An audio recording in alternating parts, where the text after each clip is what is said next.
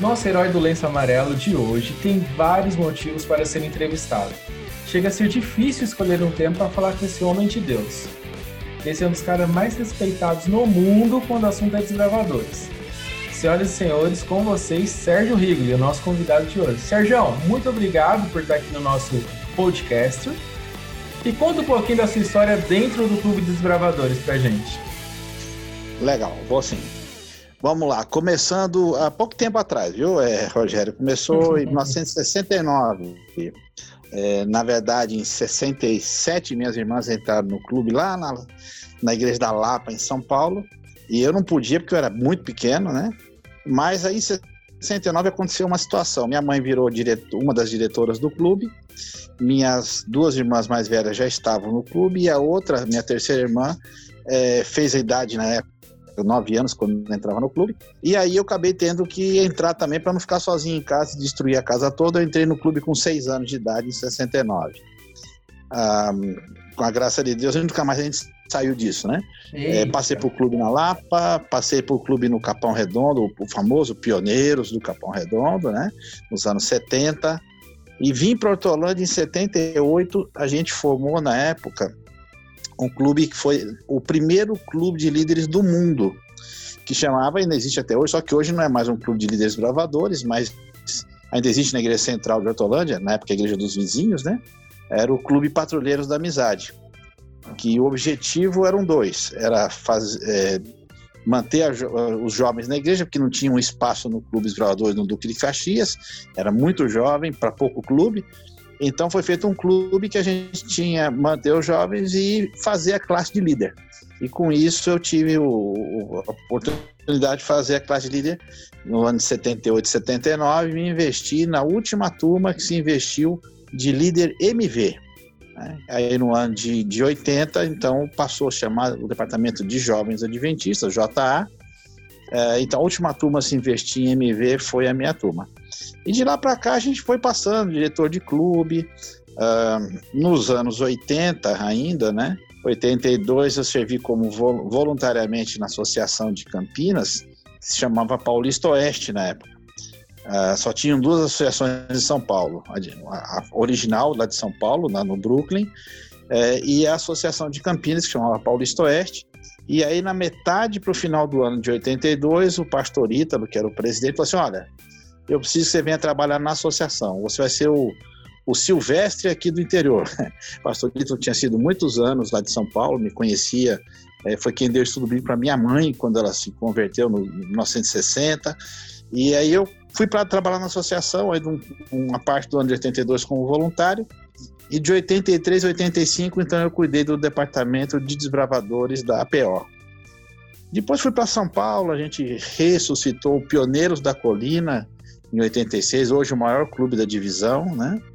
E ajudei vários departamentais aqui do interior, tem ajudado, até que surgiu em 82 duas coisas interessantes, que eu acho que aí vem uma pergunta que você vai, vai fazer, como é que começou o museu, né?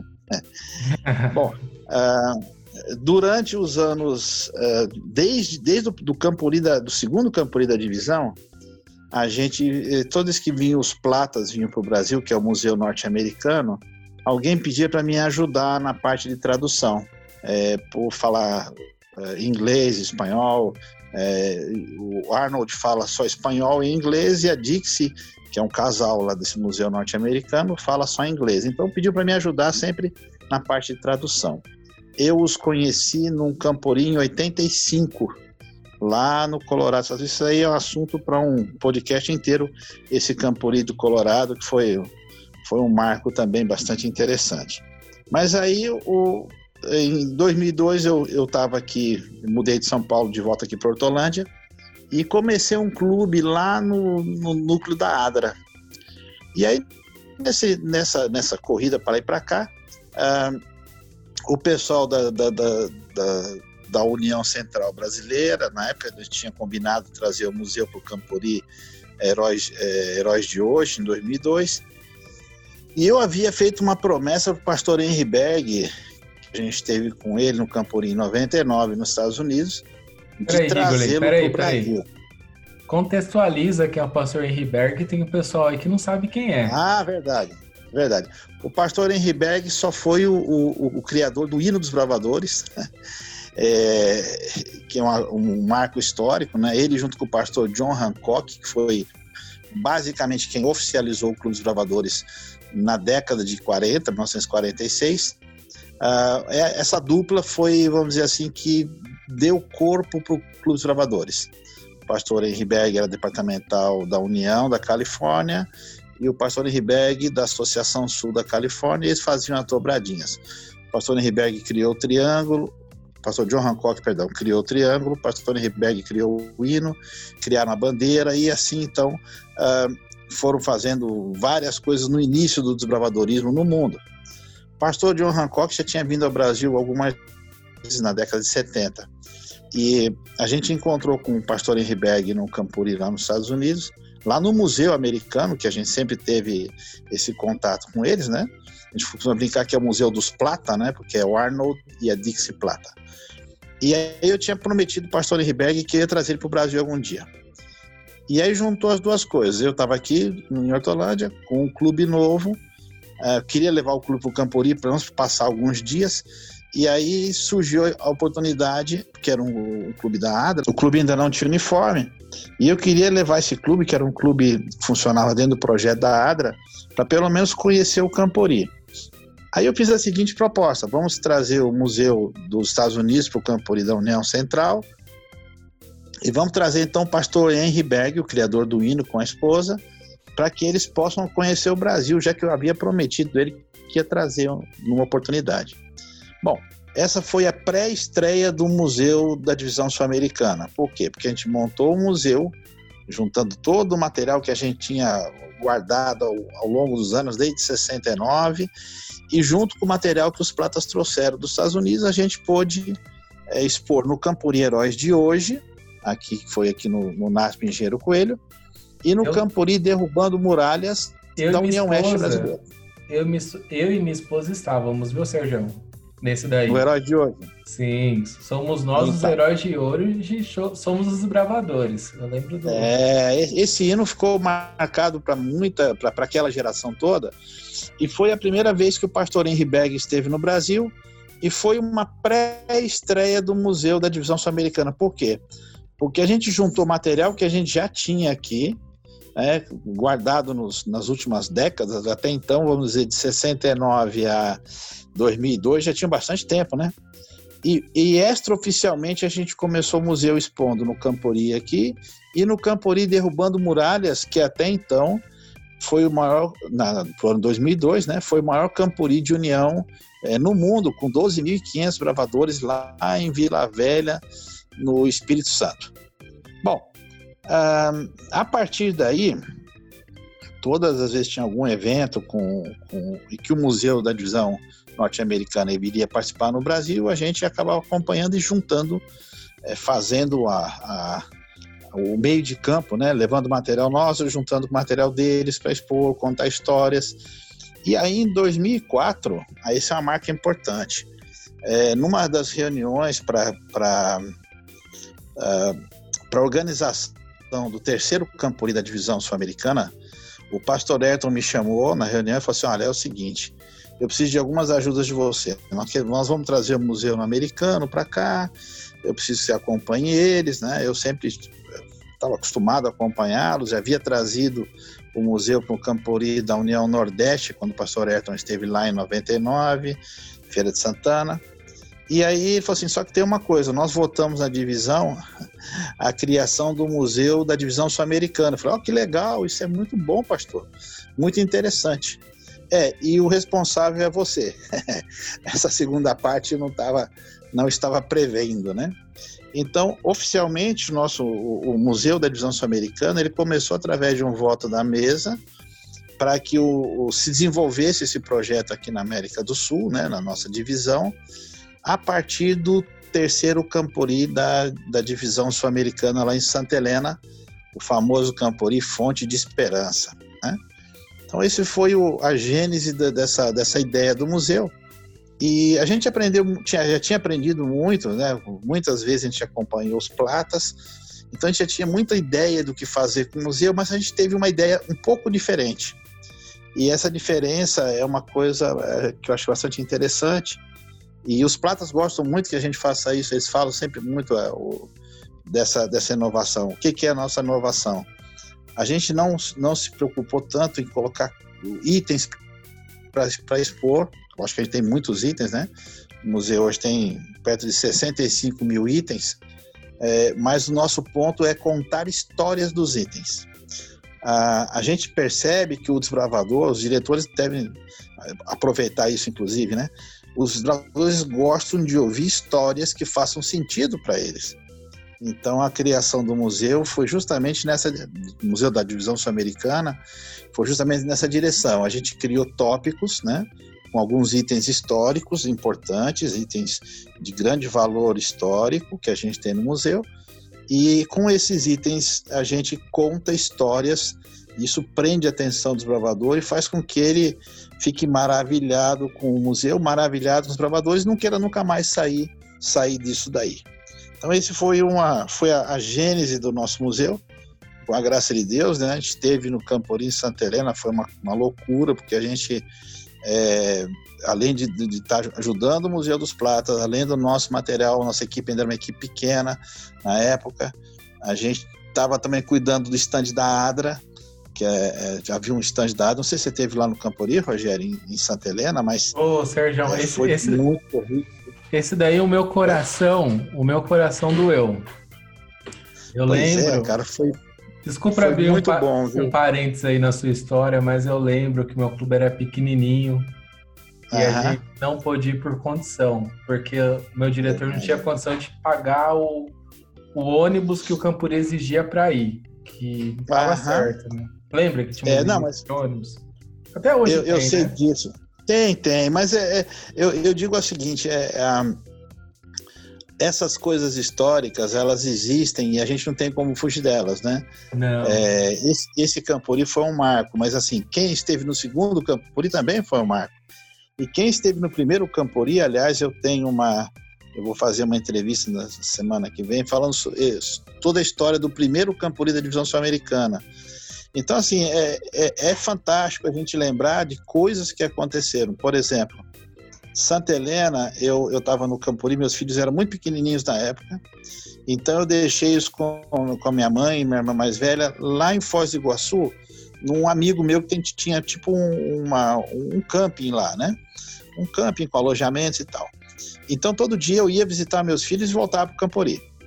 E aí, num dos dias, eu fui para Foz do Iguaçu e na volta eu tive que parar o carro na estrada, porque não é uma coisa comum para mim, por causa da chuva que tava. Eu falei, nossa, vai inundar o Campuri, vai, foi tudo o ralo essa hora já. Foi, a água foi embora, levou o Campuri embora. E quando eu cheguei, eu, a chuva melhorou um pouquinho, eu continuei em direção ao Campuri, quando chegou 3, 4 quilômetros do Campuri, estava seco. A chuva parou 3 quilômetros do Campuri, não choveu no Campuri, mas foi uma tempestade danada, né? Então a gente é, são histórias que a gente vai acumulando é, da grandeza de Deus em relação ao clube dos bravadores. Isso é muito importante, né? Vamos lá. O que mais de curiosidade você quer saber do, do, do começo do museu? é, beleza. Agora, bom, você já fez, fez, um overview aí que, pelo amor de Deus, é uma benção, viu, Sérgio? Já me deu ideia de várias outras pautas aqui para escrever para o nosso herói do lenço amarelo. Mas quantas viagens você já fez com o museu e se tem alguma viagem mais marcante, assim, falando do museu em si? Em 2004, quando a gente começou, sem contar de 2002, que é extraoficial, mas de 2004, quando foi oficializado, ou seja, 2005, né, o Campo da Divisão para cá, foram mais ou menos 80 exposições que a gente já fez. E tem exposição tudo que é jeito. Essa exposição que a gente fez em escola, exposição que a gente fez em igreja, é, por exemplo, no, nos, no aniversário do, do, do, do, Pioneiros da Colina, e aí a gente levou o museu e montou lá nas salas de aula do NASP São Paulo, e eles fiz, o, o Clube Pioneiros fez um, um trufo para dar para cada pessoa que fosse visitar o museu. Eles fizeram o trufo do museu, foi uma coisa interessantíssima, né? Muito legal. Ah, a gente teve alguns camporis assim que a gente foi no começo, né? Eu vou contar um que foi, foi fantástico. A gente saiu daqui, eu fui uma semana antes, porque tinha um projeto A gente fez algumas expedições antes do Campori. E a turma do museu foi de Kombi. Então eu levei metade do museu num gol, né, até o telhado, e outra metade foi numa Kombi com uma equipe. A Kombi era do Bassi, inclusive. Você conhece aqui, que é de Hortolândia. Sim, sim. Nosso, o regional Bassi, né? O pai do, do do Frank, do, do, dos meninos, né? Wellington. É. O, e, o, os Bassi de Lenço, né? Que é uma família é, dedicada ao Ministério. É, uma família toda. E aí a gente montou o museu lá no IABC, lá no colégio. E na volta a Kombi estava com cheio de problema. Eu sei que a gente demorou horas para chegar aqui, assim, além do normal. Então tem assim, tem muitas. É, depois a gente começou a é, mudar o esquema. Viajava com o museu, a gente pegava um carro e uma carretinha, enchia a carretinha de material e a gente foi. Mato Grosso, Paulista Oeste, Paraná. A gente teve uma, uma, uma, uma vez, a gente estava indo para o Campori de, uh, da uh, Paranaense Norte, ainda na época, e o Campori foi em Campo Mourão. Só que aí, no caminho, estourou o pneu do carro, a gente colocou o step, aí estourou o pneu da carretinha. Aí eu fiquei uhum. sem hum. dois pneus. Aí a gente tem que pegar um pneu da carretinha, deixar a carretinha no chão, colocar no gol, ir no, na borracheira e arrumar os dois pneus. Foi assim a coisa. Mas a, a, das viagens, eu posso dizer para você o seguinte: talvez a mais, a mais marcante, por uma questão de logística, distância, etc., foi para o Campori da União Chilena. Foi é, é, janeiro de 2016. O Campori da União Chilena, a gente estava com um problema. Tinha uma equipe muito grande que queria ir para o Campori tinha muito material para levar para expor. O pessoal do Campuri estava super animado com a possibilidade da nossa ida para lá. E aí, quando chegou no mês de agosto, setembro, eu comecei a pesquisar como é que eu faria para arrumar um ônibus para ir para o Chile. E o aluguel do ônibus ficava à volta de 40, 45 mil reais. Era uma coisa absurda o aluguel, era muito caro. E aí eu tinha um amigo aqui na empresa de ônibus, Antônio, e falou assim: ah, eu vou lá perguntar para você, se ele me dá uma ideia. A ideia que ele me deu foi o seguinte: eu comprar um ônibus dele. e aí eu fui lá, acertei com ele comprar um ônibus de monomonoblocos. Quem tem de onde é que eu estou falando? Um Mercedes 371, um ônibus pequeno. Mas aí o dia que eu fui, fui para pegar o ônibus, para escolher finalmente qual ônibus que eu ia comprar, eu levei minha mulher. E minha mulher falou assim: Nossa, mas esse ônibus é, é, ele é legal, mas não tem banheiro, né? Aí o dono da empresa falou assim: ah, é, eu tenho aqui um com banheiro, com ar-condicionado, vidro fechado, um paradiso e tal. Bom, resumindo a história, eu saí da empresa com esse ônibus paradiso sem dar um real pro cara. O ônibus trans, é, transferido para o meu nome, com seguro de viagem, com carta verde para entrar na Argentina, no Uruguai, sem ter pago nada na frente. Esse ônibus, então, foi foi uma, assim, uma, uma, uma coisa fantástica. Quem saiu daqui com uma equipe de 20 e poucas pessoas, fomos para Foz do Iguaçu, passeamos nas cataratas, né? É, a gente foi para o norte da Argentina, eu tenho uma irmã minha que mora lá, que também é uma outra história que dá um. Né? Ela uhum. conheceu o marido dela, na, o argentino, no primeiro campo da divisão sul-americana. Nossa! Então, é, resultado, ela mora até hoje, desde 86, lá no norte da Argentina, a gente passou por lá. Depois a gente chegou no dia 31 de dezembro no Parque Nacional do Aconcagua, que é o Aconcagua é a montanha mais alta é, fora das, da, da, cadeia do Himalaia, né? São 6.984 metros no nível do mar. E a gente passou a nossa a gente fez a nossa passagem de ano em cima da montanha, né? Não, não em cima, né? Mas no, no Parque do Aconcagua. No caso, a gente estava a 4.200 metros de altitude, acampado lá. Foi uma coisa fantástica. É, então, é, é, essa viagem foi, foi muito longa, né? E muito louca também, que a gente saiu daqui com ônibus e todo mundo dentro. É, pegamos uma equipe na Argentina para completar, para ajudar na, na, no museu a contar histórias, falar espanhol, né? Então, assim, é, essa viagem foi, foi marcante por conta dessa distância, né? Depois, no dia seguinte, a gente passeou na Concagua, a gente subiu até o ponto que pode subir sem ser escalada, né? Andamos lá na Concagua durante o dia. Fomos passear em Santiago, fomos para o Campuri, que foi em Picarquinho, um lugar fantástico no, no Chile. Então, é, é, é esse ônibus acabou servindo para a gente fazer várias outras viagens durante o ano de 2017, até que a gente é, o ônibus de 2018 não teria tanta, tanta utilidade, a gente acabou desfazendo o ônibus do museu. Então, é, talvez das viagens mais fantásticas, é, talvez tenha sido essa do Chile. Eu acho que pela grandiosidade, né? Por toda a coisa que aconteceu, né?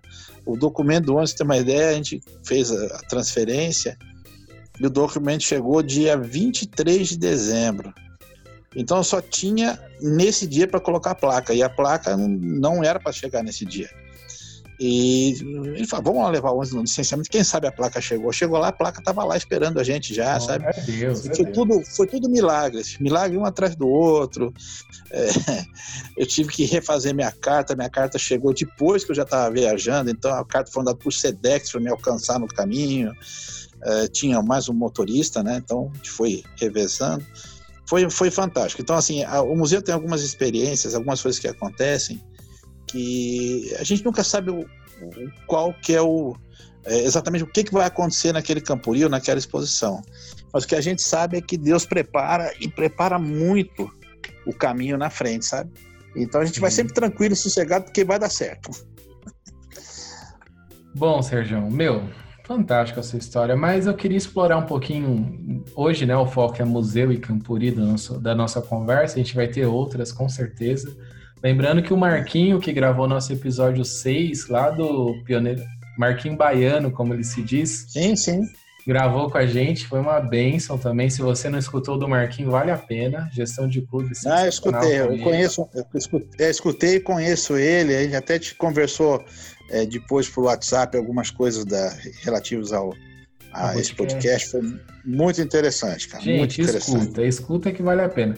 Sérgio, agora quando eu vou para o Campuri, né, eu sou diretor, você sabe disso. Quando eu vou para o Campuri, você já foi diretor de vários clubes, é que você se deu ao luxo de uhum. não citar, né? Se você for colocar na lista, é, a gente ficava outro podcast só citando os clubes que você já foi diretor. E eu sei que ali na entrada você observa muito os clubes durante o Campuri.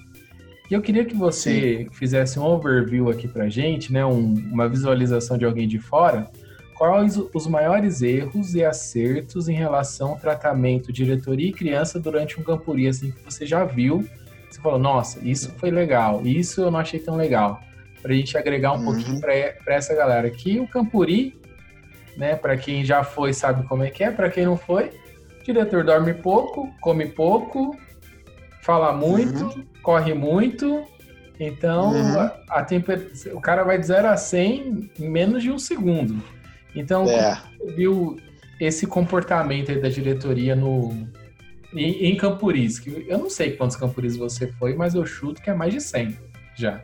Cara, é, eu, eu tenho, eu tenho para minha cabeça que se contar com o primeiro de 69, em Pirassununga, até o último que a gente teve, que foi, foi o da DSA, acho que depois da DSA para cá, não lembro de ter nenhum Campuri.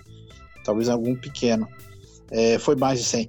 Mas é, é, algumas coisas que eu acho que é importante a gente citar sobre Campori. Primeiro, Campori é uma festa Sim. e deveria sempre ser encarado como uma festa. Campori nunca devia ser pensado como é, competição, como lugar onde você vai é, para tentar mostrar alguma coisa. Né? O Campori sempre deve ser pensado como uma festa. Esse é o objetivo de um Campori. Você conhecer outros clubes, confraternizar. É, e, e, a gente percebe, às vezes, talvez pela, pela excessividade de cobranças para os diretores, né?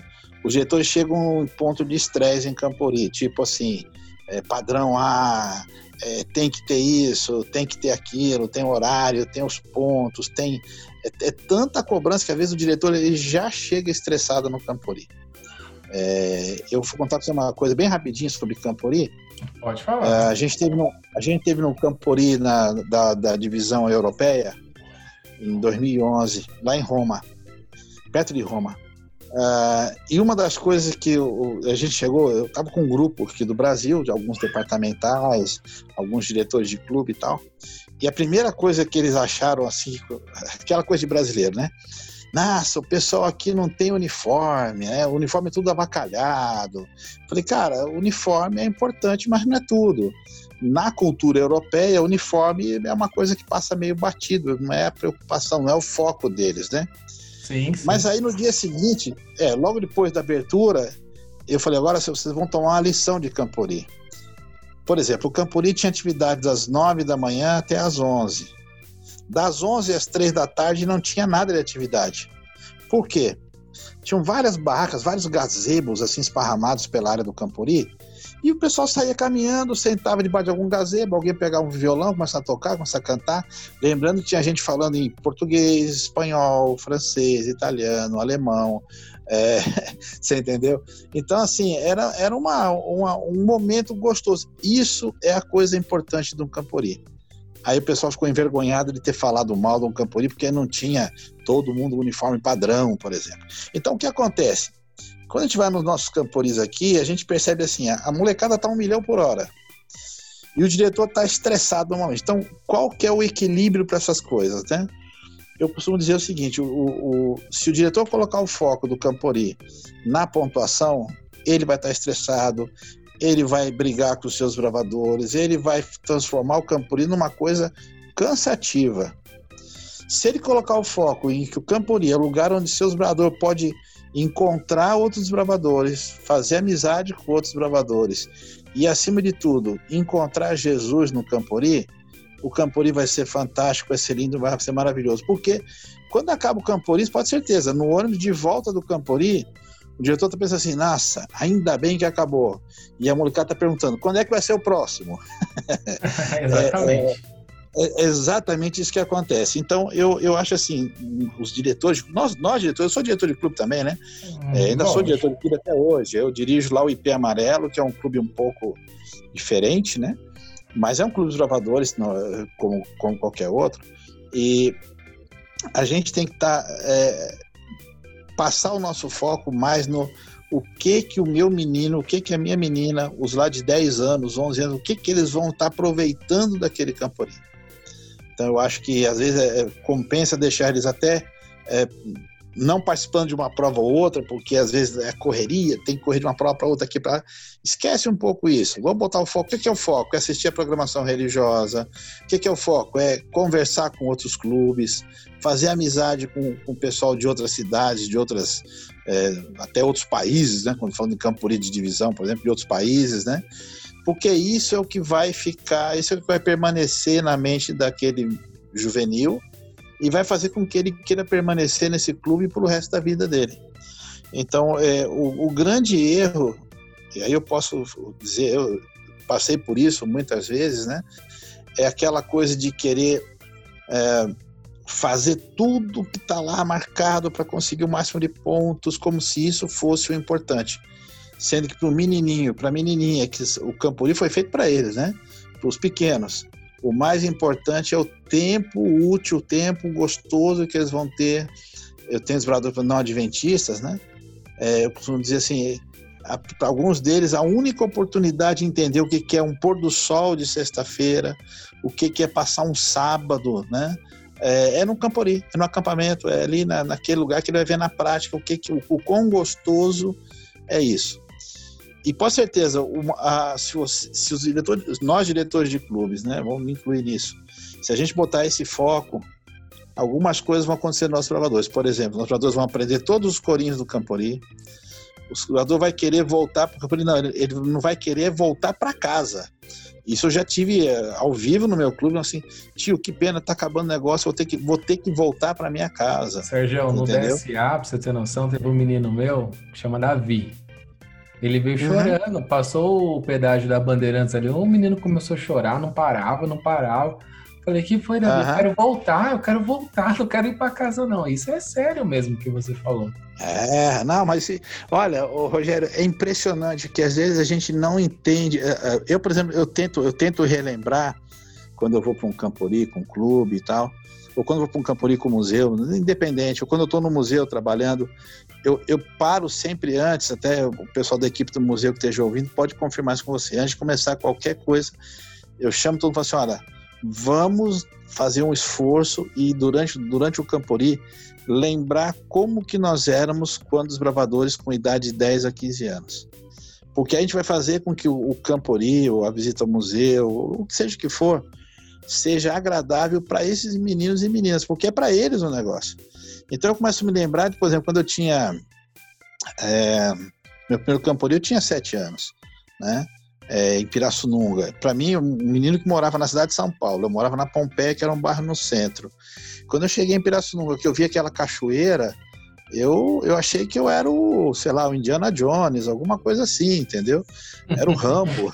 é bem por aí mesmo. Eu achei o máximo aqui. Não, achei o máximo. Tanto é que eu achei o máximo, eu só vou contar um segredo aqui agora, né? Dois segredos. Que quando o pessoal da divisão me pediu para mim é, ajudar a escrever o roteiro daquela da série Desbravadores que foi apresentada é, antes e durante o último campeonato da divisão, e me passaram ideias do que eles queriam gravar, eu incluí no meio o quê? Um resgate na cachoeira. E por que, que eu coloquei isso? Porque eu fiz questão de filmar nessa primeira cachoeira que eu conheci quando menino, que é a cachoeira que fica aqui em Pirassununga. Você deve ter assistido aqueles vídeos, né, do, do resgate, assisti, né? Assisti. Aquilo lá foi, cara, foi, foram 12 horas para fazer aquele, aquela filmagenzinha ali da cachoeira. Parece que é uma coisa simples, mas não, é muito complicado. E a maior sacada talvez tenha sido aquela uma fala que eu gostei que você colocou no seu, seu título do podcast, né? Heróis de lenço. Que a fala era: o que, que vocês são? são? São heróis que não usam capa? Né? O menino está sendo resgatado, ele solta essa frase. E o, o ator principal, né? Que eu, eu tava no meio lá, botaram de ator no final das contas, mas não era meu negócio, não, viu? Eu fui porque me enfiaram no meio. Mas o ator principal responde assim: não, mas nós não somos heróis. Mas se a gente fosse herói, a gente trocava a capa pelo lenço, né? Exatamente. Foi a frase, para mim, mim, foi a frase mais marcante da, da série toda, né?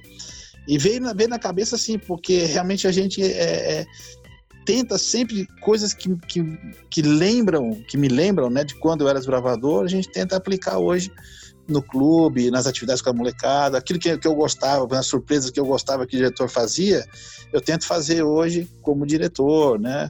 As coisas que eu, que eu achava que eram importantes quando eu era desbravador, quando eu fui departamental, eu fazia exatamente aquilo que eu achava que era importante. Por exemplo, o Campori nosso, da, daqueles anos, né, dos anos 80 da APO, a gente fazia questão de colocar eh, muita música, a gente fazia questão de colocar caminhadas com a molecada no meio do mato, que é a coisa que eu gostava quando jogador. Eu falei, bom, agora eu vou fazer a molecada da minha associação gostar também. Né?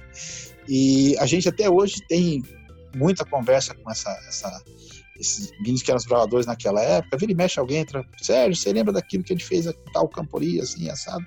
Então, acho que o importante diretor de clube você fazer o seguinte: quando você sai para fazer um, para ir para um campori especificamente, relembre o que você gostava quando tinha de 10 a 15 anos, viu, diretor, diretora? Porque aí você vai com certeza fazer com que seus bravadores tenham no Campori um encontro feliz com outras pessoas e o principal, um encontro feliz com Deus nesse Campori. Amém, Sérgio. Amém, amém, cara. Infelizmente, eu me deparo com alguns amigos meus diretores que entrega toda a parte legal do Campuri para a responsabilidade da organização. Eu também não concordo com isso. Eu falei com, uhum. eu falei com o diretor de ASP que gravou comigo, o Léo. Eu tenho um podcast uhum. com o Léo que a gente falou sobre isso, que a associação, Sim. a união, a divisão não tem que arcar com toda a parte legal do Campuri. O diretor uhum. tem uma parte muito muito interessante nisso, né? Um peso muito interessante nisso. É, eu acho assim, o, o Campori pode ser da divisão, da união, da associação, da região, seja o que for. Mas para o diretor, o Campori é do clube dele. É, essa é a grande diferença. É, então, o que interessa para ele, o que interessa para ele é o que o clube dele está fazendo no Campori. Não interessa muito. Ah, agora é a hora que todo mundo vai ter que fazer uma atividade. Meu clube não treinou para essa atividade, eu não vou fazer, não. Eu vou fazer outra coisa, vou passear, entendeu? É, esse que é o ponto que eu acho. O, o importante para você, como diretor de clube, para nós, como diretor de clube, é os meus, meus meninos e meninas. É, o, o, lógico, o Campuri vai ter coisa que eles vão gostar, lógico, vai ter coisa que eles vão gostar. Sim, sim. É, eu já vi Campuris, por exemplo, que é, é um pouco chato falar disso, mas às vezes o pessoal exagera no horário, né? E às vezes o programa tá lá, é 11 da noite, e aquela coisa. É, e o molequinho lá de 10 anos, ele quer saber de dormir. Então o que você faz? Vai para a barraca com ele, conta uma historinha de Jesus e põe ele para dormir. É muito mais interessante que sacrificar, às vezes, ali no, é, sabe, no, num horário que não é, não é muito pertinente, que não, que não deveria estar acontecendo uma atividade, né, diga-se passagem, mas Porque o importante é o bem-estar dos seus bravadores e fazer com que ele vá e volte do Campuri com desejo de continuar sendo do clube. Eu vou te contar uma coisa, teve um... Polêmico, hein? Ô, Sérgio, você está sendo polêmico, essa sua declaração é polêmica. Não, não, não, não tô sendo, vou te falar, vou te falar uma coisa para você, olha. Mas eu concordo, eu, eu tô olha, com você, eu, eu faço exatamente eu, isso. Eu vou te contar uma coisa, teve... Eu não, não vou contar que clube, nem quem, mas... É, aconteceu em um Campuri de questão de horário e aquela questão do horário que é inflexível, tá? O horário tem que ser mesmo, tem que ter, né? Mas é, um grupo de, de meninas que não puderam tomar banho na hora de colocar o uniforme e voltaram do Campori, essas meninas nunca mais voltaram ao clube. Então, cês, olha, o que, que, era mais importante? Você entendeu? O mais importante é que o jogador vá para o Campori e volte querendo nunca mais sair do clube não que ele nunca mais queira voltar para o clube, né? Então, por isso que eu falo, o, o, foco da gente tem que ser muito mais o Campori, não, o meu clube no Campori do que o Campori no meu clube. Meu, Sérgio, muito bom, cara, muito bom essas reflexões. Eu penso da mesma forma, viu? A partir do momento que eu vejo que o meu menino não está mais assimilando, barraca. É, é barraca. Tem os mais velhos, né? Os 15, 14 Sim. anos, que adora ficar lá até mais tarde e tal. Aí tem que ficar com eles, né? Mas você vê que os uhum. novinhos já tá abatido, que é aquela ideia antiga do fogo do conselho, né? Quem sou eu para explicar o que é o fogo do conselho? Mas primeiro vai os mais novos, depois por idade, por último os anciãos. Sim, sim. Então eu. É, é isso aí. Eu... É isso aí. Pode falar. O, o não, é isso aí. O, o, clube tem que tem que estar tá muito focado no, no, nos, nos, participantes do clube, né? E diretores são verdadeiros heróis porque, olha, carregar clube cada vez é mais difícil. As crianças têm cada vez mais é, necessidades diferentes, né? Tem culturas ou criações diferentes. Então não é fácil, não. A gente tem que é, dar o braço a torcer que o diretor é o ponto mais importante de tudo. O resto a gente acerta. e Camporiz é o seguinte: Campori é muito bom. Campori é muito bom. Campori marca a vida da criança e tem que marcar positivamente. Esse é o ponto que eu, que eu encerro de fala de, de problemas. Que eu, se, se, existe algum erro em Campori, existe muitos. É, eu, por exemplo, meu primeiro Campori, eu esqueci de um, de um detalhe fantástico. Era uma fazenda, a Pedra Vermelha, e eu esqueci de explicar os lugares onde tinha que virar direita e esquerda. E aí chegou na véspera Campuri e falei, cara, e agora? Como é que eu vou achar essa fazenda aqui? Aí eu fiz umas plaquinhas, né? Escrito Campori, na época escrevia com dois E's, né? Umas plaquinhas pequenininhas de, de Eucatex. E fui pregando na cerca. Só que eu não me, me toquei que a plaquinha era muito pequena para colocar numa estrada para o clube que chegou no escuro, no escuro, né? E até o pessoal de Ribeirão Preto, na época, era o único clube que tinha alguém com uma filmadora, eram umas filmadoras 8mm.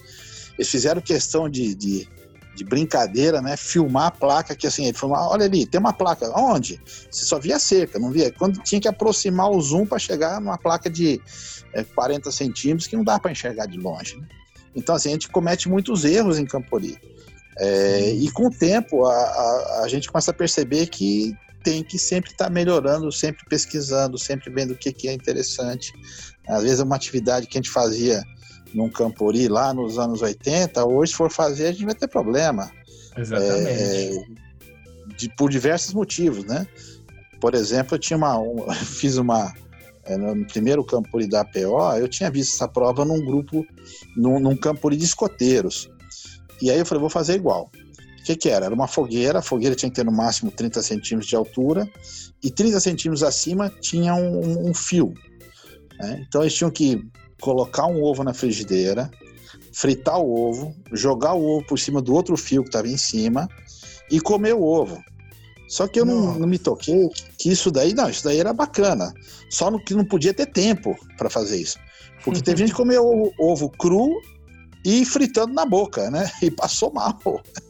Aí falei, não, não, não, vamos mudar a regra. A regra agora é outra, da, da fogueira com ovo e tal, tal, tal. Então a gente vai aprendendo, né, com o passar dos anos. E hoje Eu acho que tem muita prova interessante no Campuri, tem muita coisa nos, nos Campuris tem, que são feitas, mas a gente nunca pode esquecer que nós somos bravadores, bravadores gostam de coisa relacionada à natureza. Acho que aí é o ponto onde eu posso encerrar a questão de erros de Campuri. E diretor de clube, aproveite o máximo as coisas que são mínimas, que é isso que marca o gravador. Uma brincadeira dentro do ônibus, né? um momento que você está tomando café da manhã, senta todo mundo junto, come junto com a molecada, traz alguém para vir para o clube. Olha, eu me lembro como, como se fosse hoje, os primeiros concursos que eu fui, quando vinha um, um regional, um diretor de outro clube, seja quem fosse, um pastor, vinha comer no clube, né? A gente ficava naquela alegria de conversar com uma pessoa diferente, aquela coisa. É isso que marca o desbravador, é isso que marca um campo, isso que marca a vida de quem gosta desse lenço amarelo. Benção, Sérgio, benção. Tem uma frase sua que, que eu tive que aprender a engolir, você acredita? O Sérgio Rigoli, para quem não convive com ele, solta algumas frases assim, que você fica pensando, e depois que você vai, vai perceber que faz todo sentido. Você soltou uma vez ah, o é. seguinte: não sei se você vai lembrar dessa frase, que me marcou. Se o diretor não tem condições para pagar o Campuri pro clube inteiro, não vai. Você soltou essa, cara. E eu fiquei bravo é, você na época. Eu fiquei bravo. Eu demorei é, mas, uns dois anos para entender. Uns dois anos. Uhum, uhum. Mas você sabe que essas coisas é, acabam acontecendo mais da prática. Da... Eu tenho uma frase que até eu, eu, eu, acho que essa frase encaixa muito bem. É, por que, que de onde surgiu esse amor pelo, pelo lenço que a gente tem. Não conta seja como for, eu, eu não acho que seja nem, nem muito bonito falar, mas eu tenho 51 anos de clubes bravadores e 41 de líder. Quer dizer, já deu. Já deu tempo, né? É um pouquinho de tempo. Mas de onde surgiu isso? Então, eu vou contar para você uma história que isso aí vai. que você for de frases, né? Eu realmente eu gosto de, gosto de inventar frases estrambólicas e, em geral, essas frases acabam pegando por exemplo, uma frase que eu criei em 82, no primeiro é, jornalzinho que eu fiz na PO foi assim: escrevi desbravador, um estilo de vida. Hoje essa frase todo mundo conhece, mas Sim. na época era uma frase. É, essa frase era polêmica, porque assim, como assim? Estilo de vida? Estilo de vida é ser cristão, adventista, ser JA, tinha essas coisas, né? E eu coloquei explorador estilo de vida e isso pegou. E quem primeiro comprou essa ideia foi a Associação Rio de Janeiro. Fizeram camisetas colocando explorador estilo de vida e tal. Foi, eu tenho esse jornalzinho de 82 no museu, uma coisa me deu na cabeça, eu coloquei essa frase. Nessa mesma época, eu, eu comecei a divulgar a seguinte frase nos cursos de liderança, que é a seguinte: existe a lei, uma lei da física, né, que é a lei do, do, do da ação e reação. Então, para cada ação corresponde a uma reação de igual intensidade, uhum. aquele negócio da física. Eu criei a lei do PIR, que é privilégio e responsabilidade. Então, o que, que é isso? Para cada privilégio que você teve no Clube dos Gravadores, você tem uma responsabilidade de igual tamanho, de igual importância, que você é responsável por isso. Então, quando eu falo, por exemplo, que é, da importância de ter um museu, né, a importância do Museu dos Gravadores, é porque eu tive o privilégio de lá no ano de 85 conhecer o Museu dos Platas no Campuri do Colorado. E eu achei aquilo tão fantástico, falei, cara, isso é demais. Eu lembro que eu voltei para casa, né, porque eu trabalhava na Associação de Campinas, é, na APO, Departamentos Bravadores, né? E eu Sim. peguei e comecei a juntar tudo que eu tinha guardado, coisa desde que eu era pequeno, fui juntando, falei assim, cara, eu vou um dia colocar isso para expor isso aqui, mas passou assim e esqueci, até que em 2004 acabei recebendo aquela proposta e eh, proposta nada. Foi uma intimação do pastor Ayrton, ele intimou eu começar o museu, né? Então essa lei de privilégio e responsabilidade, se a gente for o que, que eu quero falar para os diretores é o seguinte: você teve o privilégio de ser desbravador, nem todos os diretores tiveram, alguns já começaram quando jovem, quando adulto, sim, né? Sim, sim. É, mas se você teve o privilégio, olha só, sua responsabilidade é maior ainda. Né? Então eu tive o privilégio, por exemplo, de conhecer alguns líderes fantásticos. Né? Nesse primeiro Campuri lá de Pirassununga, o departamental da nossa associação era o pastor Ézer Giroto, foi muitos anos líder dos bravadores. Pastor Silvestre era o, o que né, chamava coordenador geral, né, que era o responsável específico dos bravadores na associação. O pastor Rodolfo Gors, que era da União Sul Brasileira, e o pastor Bechara veio para pregar para a gente, que foi alguns anos depois da divisão sul-americana.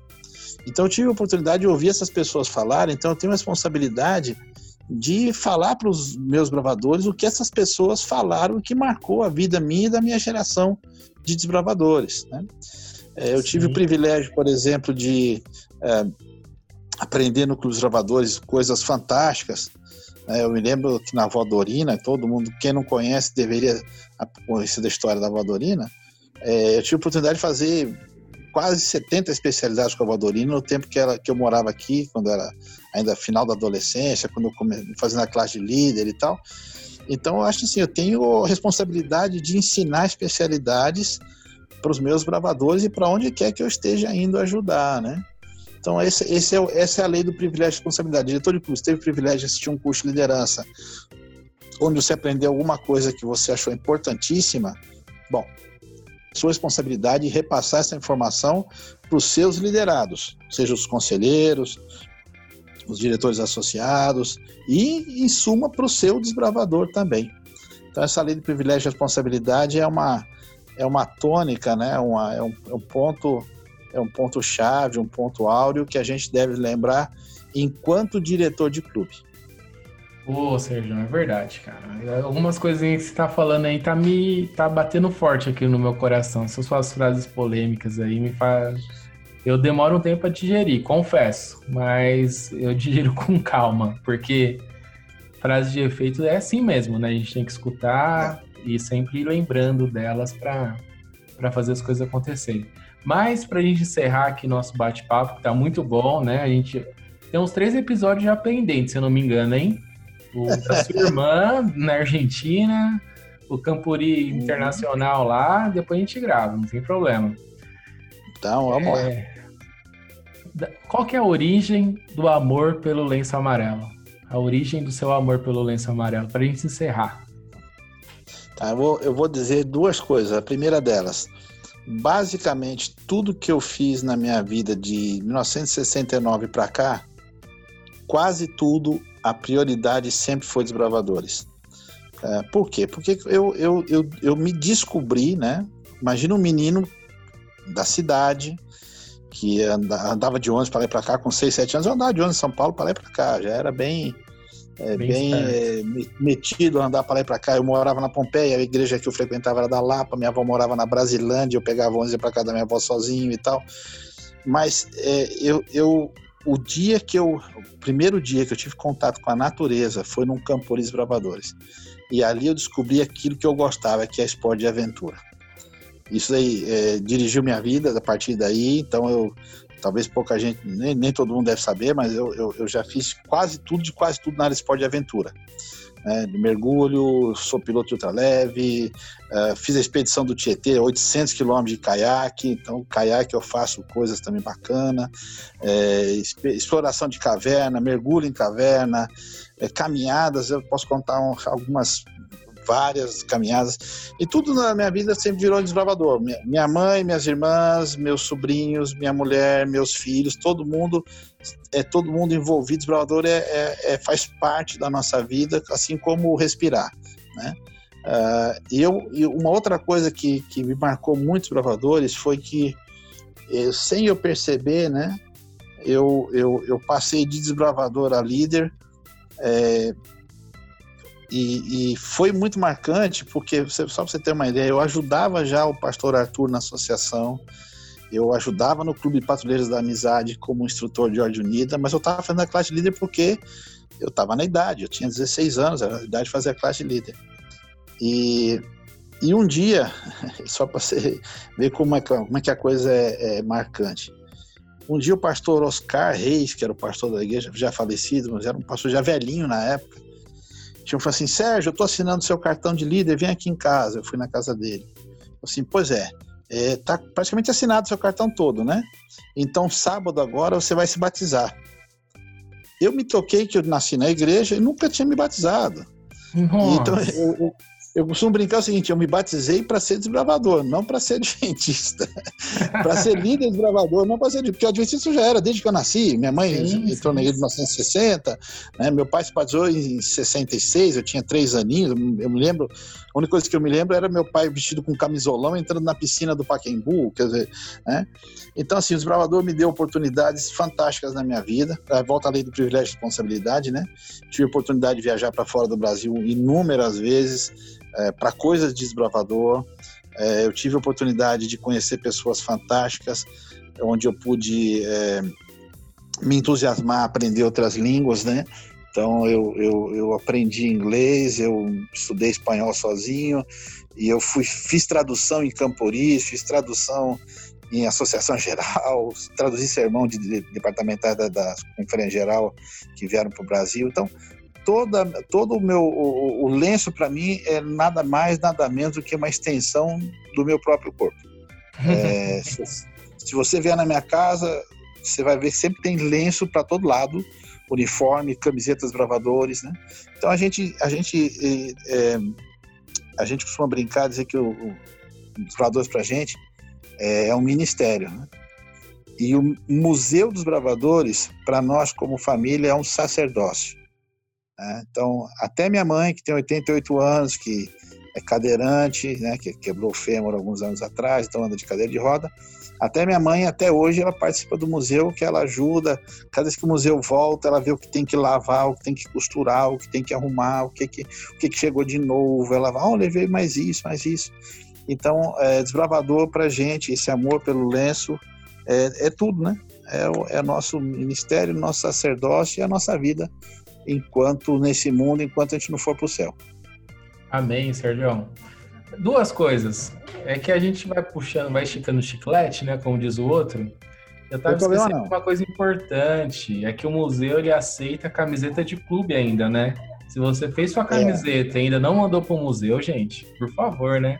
Como é que o é, diretor que tá, tá escutando a gente pode mandar a camiseta para você? Manda um e-mail, né, Sérgio? Aí vocês combinam? Cara, é, eu, eu, eu tenho um e-mail bastante fácil de decorar.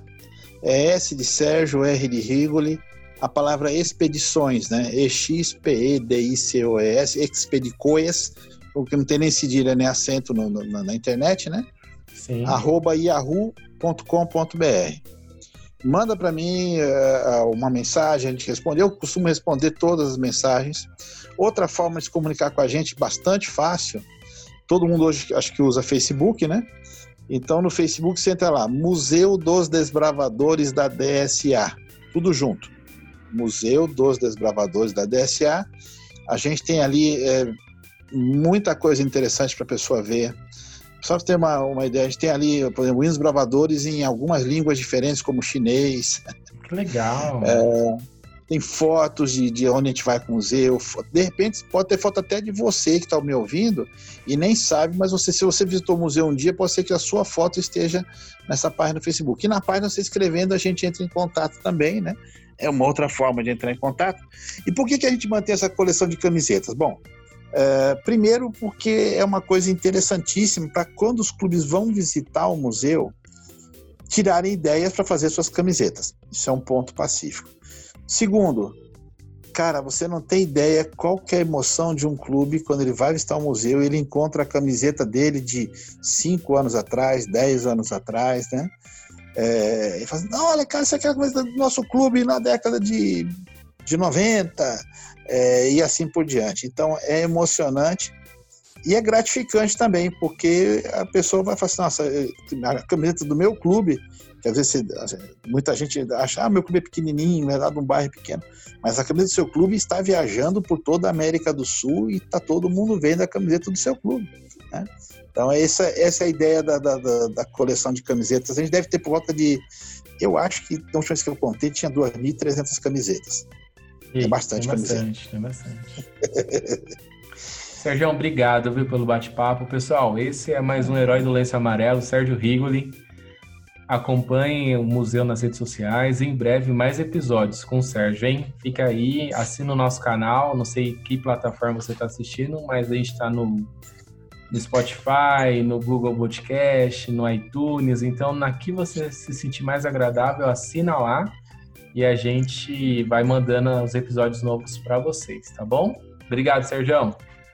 Obrigado, imagina, obrigado você. Tuas ordens, quando precisar, chama e espero não tenha sido longo demais nas explicações, né? Mas é, eu, eu, sei que tem muita gente que gosta de detalhes das histórias. Realmente, eu, por exemplo, gosto muito de detalhes. Então a gente tenta esmiuçar os detalhes da história porque é, é importante, é bacana lógico, conhecer também. Lógico, lógico.